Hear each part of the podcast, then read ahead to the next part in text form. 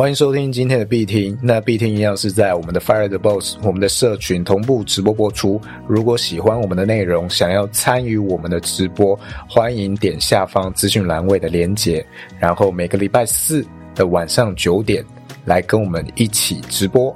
那我是米老鼠，我是老干妈。好，我们今天要聊什么呢？我们就要跟大家聊啊，你说好了，给你说。我们今天要聊庞氏骗局这一件事情，究竟加密货币还有这一些 NFT 或这些 GameFi，它到底是不是庞氏骗局？对，我们要不要先定义一下庞氏骗局是什么意思？我觉得一般人认为的庞氏骗局，可能就是它其实是一个空的东西，然后用后金。一直补前金，我跟你说，哎，我今天这一个东西，它未来可以赚大钱，但是你要先投资多少多少钱给我，那我会分未来每个月给你多少钱，类似这样的概念。那也许它这个商品本身并没有卖出去。哦，甚至这个商品可能根本不存在，但是透过他后面不断拉这些会员进来，他去缴这个会员费，然后他把这个会员费付给前面的人，让你以为，哎，这个生意好像真的就是这么好赚，对，然后让你去拉越来越多的人，这个可能是传统上大家认为的庞氏骗局。那在市场上，我的看法就是，它有没有造血功能？会影响了它是不是庞氏骗局？假设你买一个币或是一个 NFT，它没有造血功能，但它跟你说它有分润，它会变成一件事情哦，就是例如一百个人去买一张一万块，哈，现在有一百万，我们要分给所有的持有人，例如三十趴、五十趴好了，啊，这一百万五十万去拿给大家分嘛。那后来又有一百个人进来，是不是你分的钱变多了？那你会发现，哇，到第三百个人、第四百人的时候，你开始分的钱已经回本，甚至赚钱了。那这种就是属于标准的庞氏骗局，它是用你各位的钱去给你各位。但我要讲的是，庞氏骗局不只是存在 NFT 加密货币，它甚至可能出现在台股、美股，或者是整个全球金融都有可能。我甚至其实我更认为啦，我自己的看法不代表本台立场，就我老干妈自己的看法，我觉得整个世界都是庞氏骗局，诶因为我们世界上所有的人的资源是一样多的，地球的资源就这么多啦，所以我们没有造血啊。你又不是说我们今天去外太空去挖矿，然后赚到资源回来，或是有其他外星人买单我们的商品嘛？没有，就是整个地球人自己跟自己玩。所以以整个大局观，用 macro 的世界观来看的话，其实我觉得整个世界都是庞氏骗局。我自己的看法是这样了。那我们回到。刚刚讲了造血啊，为什么 Fireboss 的国库不会是庞氏骗局呢？因为我们有一条章程，我们的国库目前章程还慢慢的在推进啊，因为最近比较多事，但是我们最终还是会完善这整个国库的章程。那章程里面我们就有一条的，我们项目方跟火友的共识，就是我们在分论上啊。啊，不要讲分润，讲捡到钱，好不好？我没有讲分润，我刚刚没讲到，没听到，没有听到。我刚刚讲的是捡到钱。未来如果我们持有我们 NFT 有机会会捡到钱的话，哦，这个捡到的钱它就不能用国库的钱去分。啥意思呢？假设国库有一百颗以太币，这一百颗以太币就是不动资产，它没有办法去做任何的捡到钱这件事情，它必须要有赚到钱。例如我用一百颗去赚，哦，我后来赚到了一千颗以太币。那一千颗减掉原本的成本一百颗，这九百颗是外面的人买我们商品嘛？那这九百颗我们就会丢在地上，然后去给持有人去捡，所以这样子就不会是庞氏骗局。但是如果我是跟大家说哦，我们的这一个 NFT 的收入啊的百分之三十、百分之五十哦，我们会丢在地上给大家去捡，这样子就是庞氏骗局。所以我们为了不让自己的项目变成这个样子。我们就加了一条规则，就是这个国库的初始资金是不能低于一百趴的，要高于一百趴才有办法去做这个。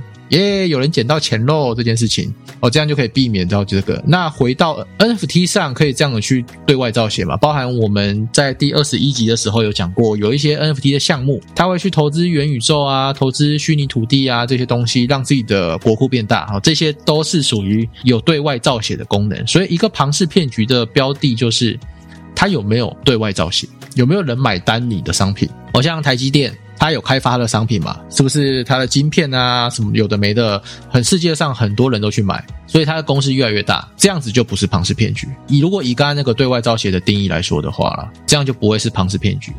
但是很多人会说啊，好像 GameFi 啊，什么 Stepen 啊，还有一些之前的挖矿游戏这些有的没的，或甚至有炸弹超人都有 GameFi。那这些 GameFi 被大家诟病，就是说年轻人呐，不要去碰这些庞氏骗局，什么 Stepen 跑步币，什么赛博龙之龙这种链上赌场，这种都是属于庞氏骗局。可是我我想讲一件事情啊，有时候听到这些东西不是很爽，你知道吗？就是比特币也是庞氏骗局啊。比特币它有商品吗？没有。他有对外造血吗？没有。他甚至没有做 DeFi，他没有赚取人家交易的手续费。那比特币不就是庞氏骗局吗？那你跟我说不要玩小币，因为小币是庞氏骗局，我才想问你，BTC 就是庞氏骗局，你为什么就敢买？非常的奇怪。所以像 BTC 啊、ETH 啊，或者是没有开发任何的商品的一些加密货币，都是庞氏骗局。这个要跟大家去做说明。所以我们这一些在玩这个加密货币的人啊、币厅啊这些投资人，我们都是深陷在庞氏骗局里面。不要觉得你买主流币很高尚，不要觉得你买 BTC 你不是个高尚的人，不要觉得你买小币玩庞氏骗局就好像你很不高尚，是个投机分子。没有哦，所有在这个市场上的，不管你是玩小币、玩大币的人都一样，都是平等的。不管你买什么币，我们的目的是什么？赚钱嘛。目的是赚钱，那我们保持良善的心，我们不要去骗人。我愿意把我的低价的筹码在高处卖给你，那也是你愿意接盘啊，我也没骗你啊。所以，我们只要不骗人，保持良善的心去割韭菜就可以了哦。因为回到本位来讲啦，庞氏骗局就是零和市场，零和市场就是有人零有人一嘛。就是要有人买有人卖才会成交，它不会有额外的收入进来，所以它这个整个零和市场，你要卖出你的币，就是要另外一个人买单。那你自己如果割肉出场的话，那你就是协助其他可能成本更低的人赚到你的钱，哦，类似是这个样子。或者是你让一些大财团想要在低价的时候吸更多的筹码，他用一些陷阱让你去把你手上的币给抛掉，这些都是属于大家在这个市场里会做的。所以我们要当一个良善的一个割韭菜的一个镰刀，好不好？就是我们不要去骗人，但是我们可以在加密货币市场里，透过低价成本拉高之后卖出到货给那一些可能投资的资讯、仓位的配置相对来说没有你那么厉害的这些人，这些人就是我们的爸爸。我记得之前啊，有人谈到这个币圈到底是不是庞氏骗局的时候，有人点出一个观点。他认为说，庞氏骗局你可能没有办法随意的出金，就是他可能给你画了很多大饼，那好像乍看之下有拿到利益，但是你没有办法随时去取用。那干妈你怎么看这样的一个讲法？如果他没有办法去出金，我觉得这个是被定义在诈骗诶。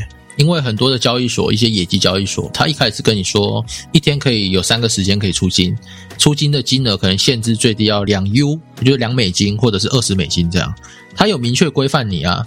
但是你要出金的时候，却发现他跟你说，因为你违反了什么洗钱防治法，有的没的啊，或是我国的什么什么禁令，所以你这个钱哦目前正在审查，那你必须要再交一万美金去快速通关这个审查之类的哦这种。这个就是属于在诈骗的范畴里了，我不觉得是这是庞氏。嗯，那有人觉得，如果我有真实的产出的话，它就可能比较不算是庞氏骗局。这一点，干妈你觉得怎么看？是不是有真实产出，它就不算庞氏骗局了呢？真实的产出是指说什么？可能像是真实的现实生活中的商品之类的吧。嗯，那像 Fire Boss 的社群里有商品吗？有嘛课程嘛，对不对？对，这个其实可以算是增值的商品了吧？线上商品嘛，那我们这样子算庞氏吗？这其实很难去定义诶。对啊，这而且如果你今天是卖一个假设瘦身药之类的东西好了，哦，OK。哎，那你一样也去做这种拉下线啊？然后跟你说，你如果你先缴十万会费，然后你拿的货价格可以更便宜五折之类的，然后最后它就消失，这会不会也算是一种庞氏骗局？它有真实的商品产出啊？对耶，这样子也算哎。对啊，我觉得要看比例诶。像你刚刚讲的那个例子吧，我记得前阵子有一些 YouTube 在打这一个集团。那它是什么集团呢？我就不讲，但是我可以用唱的告诉你它是什么集团好了。无处安放的表演欲望，无处安放的表演欲，你你们要听吗？但你们不要写出来哦，等下看，等下有人截图。我没有在酸他，也没有喷他，就是对于他整个架构做一些讨论啊。噔噔噔噔，好，有听出来吗？好，唱完了。对我没有听出来，你没有听出来？对啊，再一次，噔噔噔噔，你没有听出来吗？呃，我不知道哎，我真的不知道。哇，干，你没有听出来？对啊，这是什么年代的？Steven 问这是什么年代的？什么什么年代的？不是啊，这个就是某个集团它的电视频道一开始会有的配乐啊。哦，这边有没有年纪比较资深一点的朋友？啊，因为我很少看电视。哦，你很少看电视，对我只会这四个音呐。你现在要我讲到这种声音，我只是会想到噔噔噔噔噔噔噔噔噔噔噔啊！刚你在唱歌吗？刚你不知道这是什么？呃，全家换了他的声音啊，他的音乐，但我不是在讲全家庞氏骗局哦。OK，我我来听看看，你等我一下。我们现在变成了一个 哼歌节目，是不是？哦，原来他又改了。对啊，我再重新唱一次。我重新唱的是我刚刚讲那个集团啊。等下我再听一下。好，我听好了。噔噔噔噔噔噔噔噔噔噔噔噔噔噔噔噔噔噔噔，大概这样吧。有没有火友知道这到底是什么东西？噔噔噔噔噔噔噔噔噔噔噔噔噔噔噔噔噔。我真的有啦。哦，哎，没有人猜到哎。看，我我我贴我贴我贴我贴，好不好？我贴。哦，这个真的不知道哎，我从来没有注意过他们有这种啊。好，你们可以听一下，你们听一下好不好？不要给我问号，你们先听一下，再看我唱的准不准。有没有人听了？还是跳舞好了？所以你觉得这个是庞氏？你你不知道他做了一个很酷的东西吗？他做了什么？他做的东西就是你刚才讲到的啊卖产品啊哦，好，例如五万块或十万块可以当做加盟主。哦，当店长啊！但是你当店长的时候呢，呃，联盟行销嘛。对对对。但是你的，你知道你的回扣多少钱吗？你卖个两三千块的东西，你只拿得到不到十块钱的回扣啊。所以你要怎么赚钱比较快？就假假设你拉一个下线，你的下线可以赚你的一半。然后，例如你拉下线是五万块好了啊，你帮他刷卡变成你下线，你的下线这五万块加盟金两万五就会分给你。那你会想去卖产品去赚呃三千块只赚十块吗？不会嘛？对啊，听 podcast 的听众可能不太知道我们在讲什么东西，那只能说这个东西水很深呐，啊，水很深啊，不要轻易的去，我只能哼哼歌啊，好不好？噔噔噔噔噔噔噔噔，这个其实不见得跟他有完全直接的关系，因为他算是有切割，好吧？用这个名义去创了另外一个公司，然后跟他说，哦，我跟他无关，我跟他无关啊，对对对。对，所以这个水很深的东西，关键字就是这样，就是算是前几个月比较红的一件事情。我刚刚都删光了。啊，有兴趣的自己来这个我们的社群闲聊频道里面搜寻一下关键字。没错，所以其实庞氏无处不在啦。像有时候哦，我还是不要讲，我刚才开黄腔，吓死我了。总之，这些庞氏。在我们生活中，其实无处不在，而且甚至不是只有这种名不见经传的小企业、小品牌才会这样子玩，搞不好很多很大的企业公司也有可能会这样子玩。对，真的水很深啊，就不要太相信社会上的一些大机构啊，就是这都是一种商业模式啊。你要不要去玩，就是你家的故事啊。你能赚到钱，就是你的本事；那你赚不到钱，就是你的故事。哦，就这样，没错，这样是加密货币这些，虽然可能还都被归类在庞氏骗局里面，但是你能在里面赚到钱，那又怎么样？你能够稳定获利，对啊，那就你今天你去外面工作，你被压榨了你的时间成本，然后最后只赚到可怜的三万块。还有通膨，对啊，或者老板一直给你画大饼，说，哎，你会未来公司获利，他会分润给你啊，这个红包。年终会加成啊，结果通通都没有，这算不算是一种骗局或者诈骗？哦，甚至最近有一些家宝的议题也是嘛，对不对？对啊，哎，我一直在踩线，好可怕哦！哇，这个看到大家亏钱，政府有可能还会去站在企业那一边。不见得是人民的保姆。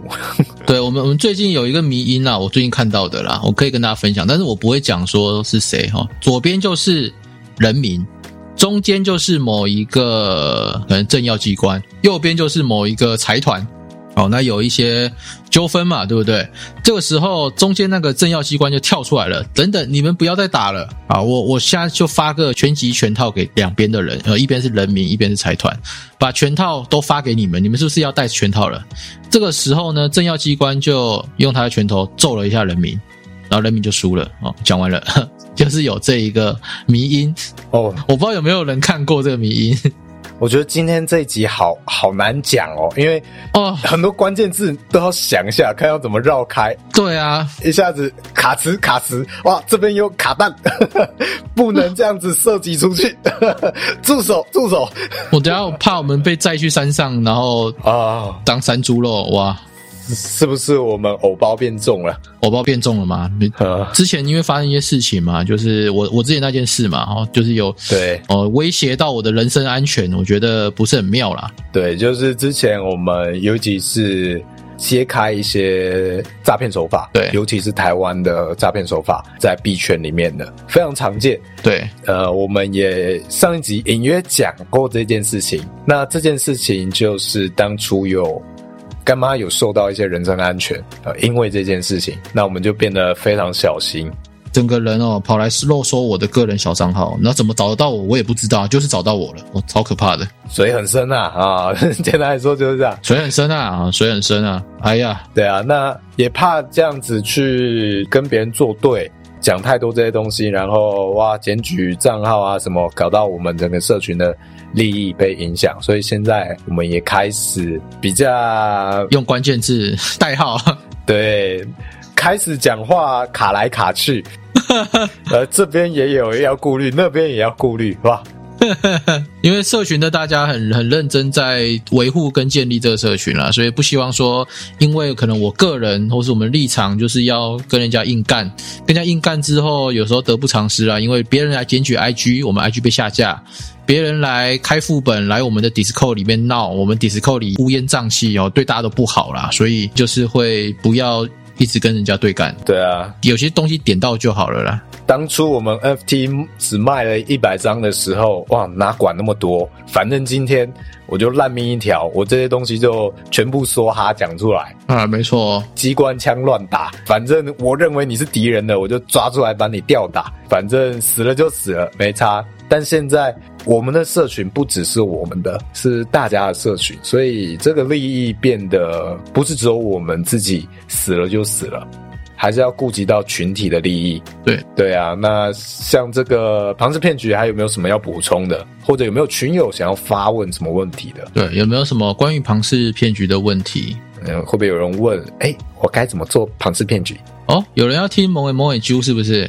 某一某一的这个是我们社群里面的一个内梗啦，内梗。简单说，当初最早 我们社群在初步规划的时候，那时候干妈有点是想要做一个 VTuber 的那种感觉，她有一个虚拟形象是一个女角，对，然后她的一个呃 YouTube 的开场词就是你要示范一下吗？好吧，我讲一下，那时候原本是想要用女角嘛，然后去装变声器啊，好去扮演一位虚拟的人设哦。但是我会在那个 YouTube 频道，我要我要讲哦，我会声明哦，我会在 YouTube 频道下讲说我是男生，我会讲我是男生，所以我没有骗任何的人，就讲我是男生，但是我用变声器变成女生的声音。我那时候的规划是这样，但是我练习了大概半个月吧。发现那个声音还是太 man 了，还是太像男生了哦，所以后来就不做这件事，就直接用男生的声音在那边讲很萌的东西啊！我现在就当做你们的彩蛋吧，有有听我们 podcast 第二十二集的，嗯，可以听到哦。它前面就是有一段配乐，配乐完就会说欢迎收看加密甜心老干妈莫诶莫诶啾哦，就这样。那时候定位真的非常的。非非常的迷样，所以你知道项目方从这个筹备期到真正发售调整，那个的变化有多么的巨大，几乎已经是完全不同的项目了。没错，刚刚有些很多人已经滑倒了，是不是？有些人在 YouTube 有听过了，鸡皮疙瘩是怎样？太好听了，苏麻是不是？好了，那庞氏讲完了，我们就进入下一个主题，我们要聊什么？币本位，币本位这个概念哦，币本位，对，这个应该是有一些进入一阵子的朋友可能会听过的一个概念哦，这个在加密货币圈是一个蛮重要的概念。这要怎么样去解释呢？币本位概念就是你看你是用什么标准当做你出场的筹码，这叫币本位啊。例如你制作 ETH，然后中间有一条斜线哦，右边的是写 USD 哦，那你的币本位就是 USD，也就是说你最后卖出以太币，你得到的币是什么？美金嘛哦，所以这美金因为它是法币啊，你可以拿去当生活费或者去做其他的转投资这些东西，所以。这个币本位就是你是以什么样的观点去当做投资的成效？应该说你投资要赚什么东西啦？假设你投资是要赚 USDT、USD 美金的话，那你的币本位就是 USD。所以，例如你今天是在以太币三千块的时候买入一颗以太币，它跌到两千块的时候，请问你的币本位有损失吗？就是以以太币来说，有没有变少？没有嘛？你的币本位还是一颗啊？因为你在三千块买一颗。在两块的时候你没有卖出嘛，所以你是币本位还是一颗？但是如果你以美金当币本位来看的话，它已经贬值了一千块美金了，所以你会觉得你亏钱了。哦，但是反过来讲哦，我们如果当以太币是币本位的时候，你会发现很有趣的事情：三千跌到两千，我也没亏钱啊。那如果三千的时候我卖掉了，这三千块美金在两千块的时候，以太币等于两千的时候，我把以太币买回来，我是不是以太币变多了？那以太币变多了，以太币再涨上去，我再卖掉，跌下来我再买入，我的以太币是不是在复利？所以这个时候你复利的东西并不是只有美金本身，主要是你的以太币，因为你的以太币变多了。那有一个情况下你会亏钱是什么情况呢？就是假设你有一千美金，你去买以太币，它在一千的时候你买入一颗，对的嘛，一比一千嘛，这个时候你把它卖掉了。那以太币涨到一颗两千的时候，你想把它买回来，这时候你只能买零点五颗以太币，所以这个时候你亏了零点五颗的以太币。但是美金估值是一样的啊，都是一千啊，你有亏钱吗？哦，你如果用美金本位去看，你是没亏钱的。但是你用以太币本位来看，你少了零点五颗以太币，对吧？就是大概是这样子。对我来补充一下，好了，就是好。以现实生活可能大家比较熟悉的角度来讲好了，我今天如果我赚的都是台币，我想的都是要怎么样去扩大我的台币的份额的话，这个就叫做台币本位。假设你今天是有储存黄金的习惯，那你。平常赚钱赚这些台币啊，你想的都是怎么样去增加我的黄金储存量？凡事都以这个黄金有多少的量为去思考点的时候，那你就变成了黄金本位的思考方式。可以用这样的方式来举例。所以这边要跟大家分享一个有趣的交易策略了哈，呃，分享两个，一个就是如果你是以以太币为本位的话。涨上去把以太币卖掉，你不打算接回来的话，其实你是亏钱的，因为你接不回来你的以太币原本的数量。例如三千块以太币等于三千的时候，你卖掉，你赚了美金。可是你在两千九的时候，你部分接回来，它的总数量是少于你的以太币的话，那你是亏钱哦，因为它可能未来就一直涨上去嘛。例如你买一颗以太币是一块美金的时候买的，它后来涨到五千美金你才能买哦，你的成本是不是变五千倍？那这时候你要买回一颗以太币的话，你就是赔钱，对，你的成本会变非常非常高。那我这边来提供大家一个交易策略，这个很重要哦，这个会帮助你可能在熊市的时候可能比较好过一点。这也是我昨天在另外一个社群里面没有讲到的一种交易策略，哦，就是双币本位策略。双币本位策略，我们一般来做的会用 BTC 跟 ETH 一起做。我这边打给大家，这个 BTC 跟 ETH 的交易对是怎么去做呢？哈，你完全不管美金，你的美金只有你的初始成本。那这个东西为什么很适合熊市去做？因为不管你是买入比特币是用以太币去买，还是你卖出比特币然后会获得以太币，哦，不管你用哪个角度去看，这两个币在未来的涨势是不是都比较多？但是如果你今天是用 BTC USD，或者是你是用 ETH USD 的话，你会遇到一个问题，就是你现在卖也不是，不卖也不是，那它可能继续往下跌嘛。那你卖掉的话，哦，你就亏了这个币本位的比特币币的本位，或是以太币币本位，因为它可能是很便宜的地方你卖掉了。它未来可能一颗一万块美金、两万块美金都有可能嘛。哦，所以你现在把它卖掉，其实就是以美金本位在思考。那如果你以我刚刚讲的 BTC 跟 ETH 本位来看的话，我们在整个加密货币市场里或股市里面啊，你有没有发现大盘会有几只代表性的一个标的？哦，例如像台积电跟红海，可能就是一个大盘嘛。那像加密货币就是比特币跟以太币。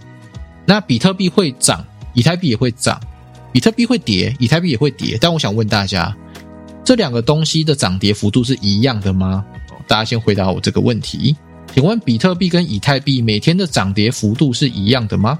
如果不是的话，打个零好不好？好，都没人打字，睡着了是不是？我要点名喽。有很多人打零啊。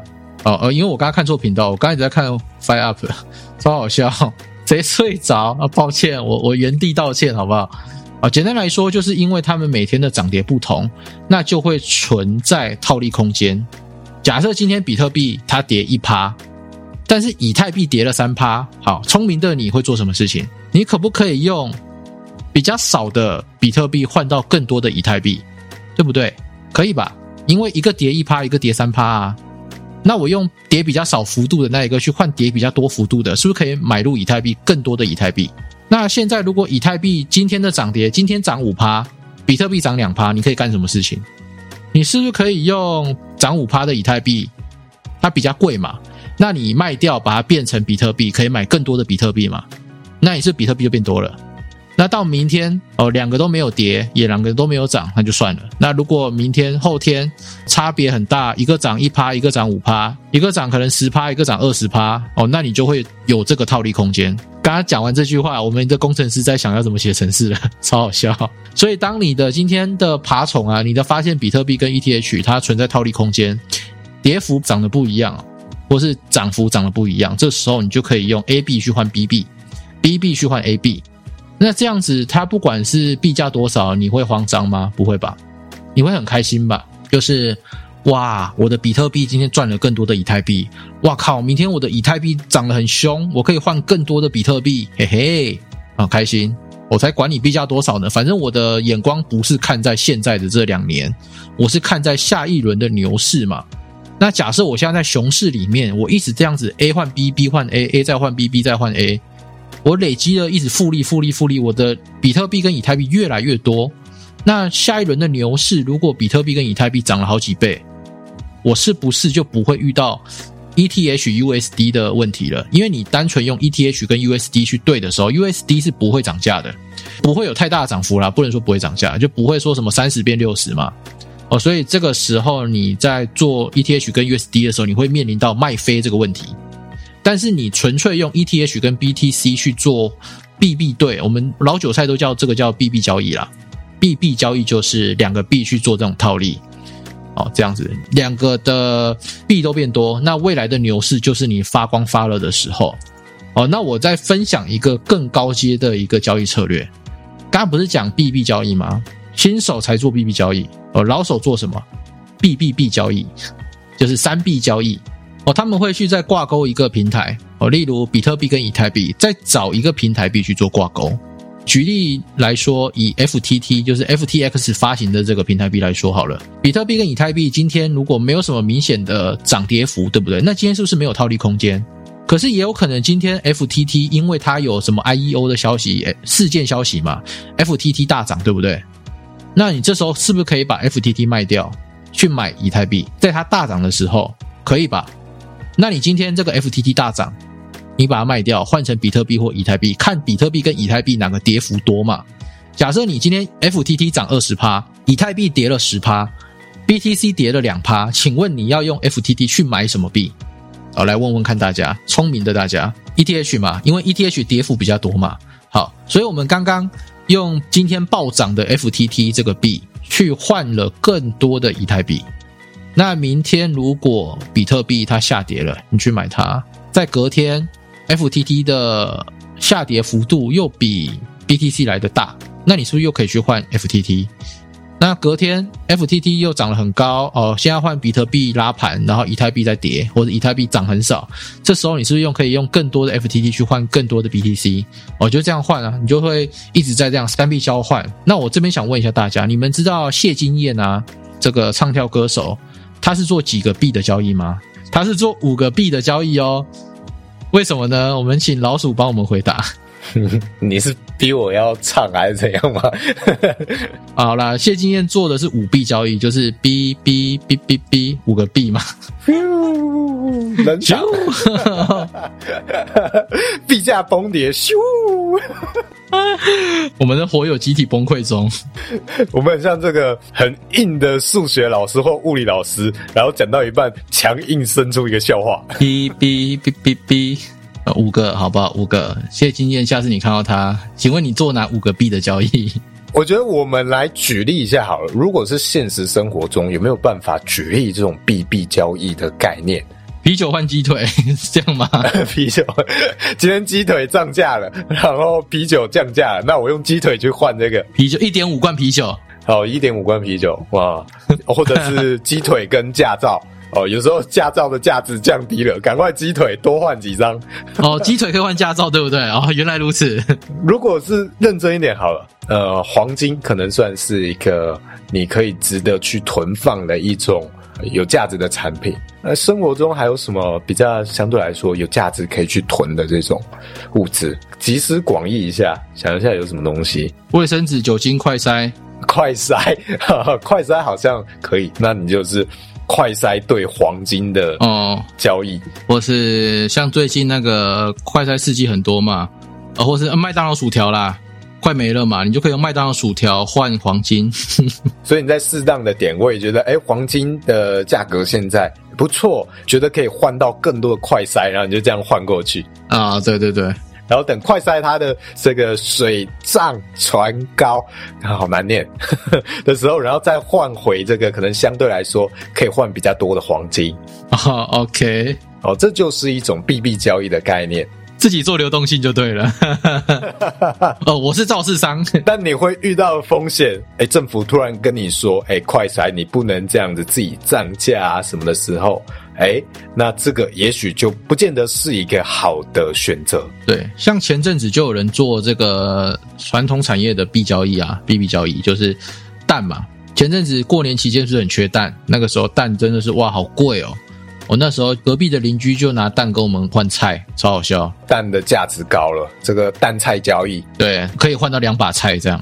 哦，换的更多，然后菜你放着放着就烂了。哦，对，所以他没有办法等太久，或是用蛋跟蛋去换啊，蛋蛋交易。嗯，好啦，就讲那个交易策略的时候，熊市的一些策略之外，要讲一些笑话嘛，对不对？啊，这一集大家有没有什么样的问题要提问？我们最后来开放一点 Q&A 好了。对对对，有有没有 Q&A 啊？方居波肾，之前有人用肾去换显卡，超好笑的。哦，不是还有人那个肾去换那个新的 iPhone 吗？然后好像没十年他就要躺在医院过剩下余生之类的。诶，有人问要怎么看涨跌幅？哦，我先回应你，这个问题有点大诶，你是要问什么涨跌幅？是问短期吗？还是中长期？还是你心里的预期？要不要再宣导持有人五月二十那个投票计划？你说国库的吗？国库最近的投资计划？当然不要啊！我如果宣布了，让别人知道我们这个是一个会赚钱的社群，你买得到 NFT 吗？买不到嘛，对不对？所以我才不会跟大家讲我们社群有什么计划呢。讲了就买不到了，我自己也买不到。BTC 跟 ETH 的涨跌幅，就是打开交易所去看啊。对啊，不就可以看到涨跌幅了吗？你要问什么问题？它往上就是涨啊，往下就是降啊。我我可以跟你讲，为什么它会涨，为什么会跌啦？会涨就是因为有人买，啊，会跌就是因为有人卖。应该说会涨就是买的人比较多啊，对。会跌就是卖的人比较多。哦，不一定是人哦，可能资金呐，用资金可能会比较公允一点。哦，对对对，资金资金。你今天想问这一题哦，怎么看涨跌哦？我们写的文章里面应该有很多教你去判别的啦。这个不是短时间可以训练出来的。你是问说 BTC 跟 ETH 怎么看趴数吗？你打开你的交易对，你去看 BTC 或 ETH，它会有一个开盘价啊。对，然后我以为你是要问我整个大盘走势啊。呃，如果是 BTC 或 ETH 的话，你甚至可以去找交易对。我我找给大家看哦，我用 Trading View 的一个交易对给你看一下啊，对，你就直接这样看就可以了哦，或者是你直接用交易对去做也可以，已经有这个交易对了哦。像现在 ETH 涨三点四九趴嘛，BTC 涨三点八五嘛，那你可以怎么去做 BTC 换 ETH 啊。那 ETH 如果涨五趴或跌五趴好了啦，那 BTC 跌了十趴哦，这时候你就可以用以太币再去买比特币。对，没错，有 ETH BTC，没有 BTC ETH，所以你还是要先买入比特币才能去做双币对。但也不一定，你可以直接用脚本或者用程式哦，持有 ETH 再拿去呃卖成 BTC，这是可以的。左边右边都没差，因为你就看你持有什么嘛。你的 ETH BTC 或是 BTC ETH 其实都一样。假设你一开始是持有 ETH，那你把 ETH 卖掉不就变 BTC 吗？那你一开始是持有 BTC，你一卖掉就变 ETH 嘛？就就这样而已，买或卖而已啊，就双边啊，所以它哪一个显示在前面不是很重要，我们的思维要转换一下，知道吗？哦，你也可以用 Trading View 的这一个 ETH 跟 BTC 的交易对直接去看它的币价走势，对，而期待我们的社群的人会去做这个。为什么没有 ETH FTT 哦？你可以自己做啊。它没有这个交易对，但是你可以自己做啊，不是吗？你可以在最快的时间把 ETH 换成美金嘛，换成美金的当下，马上再用美金再去买入等价美金的 FTT 啊。例如你卖了 ETH 是一百美金哦，当下马上再用一百美金去买 FTT，不就完成这个交易了吗？我没有在手动啊，我们现在社群都用程式在跑，谁跟你手动？就大概是这样，对，等于是 ETH USD FTT。突然想到，可以跟大家分享了币本位的一种币币交易策略了。那如果你想要玩更多的币币交易，例如三种、四种、五种，好像五种，你就可以去问一下我们的谢金燕，他可能会跟你说五币交易怎么玩。呃，如果你不知道五币交易怎么玩，也不知道为什么谢金燕懂五币交易的话，你可以回到可能三五分钟之前或十分钟之前，我们这一集节目里面，啊，我有讲一下为什么谢金燕会做五币交易。你可能是快转的朋友嘛？如果不清楚的话，就点下方资讯。栏位详细连接到火友闲聊来问大家啊，没错。那这一集是不是大概就这样了啊？差不多这样的。然后我们待会要换频道，我们要换到那一个 Fire Share，就是活死了。对，我们要换到那个地方。在哪？最近频道太多了，我都不知道在哪。在火友频道呃 Fire Stage 的下面看到了吗？哦，好好，我们等下会要过去第二轮结束的抽奖了。好，那就大家下一集再见啦，拜拜。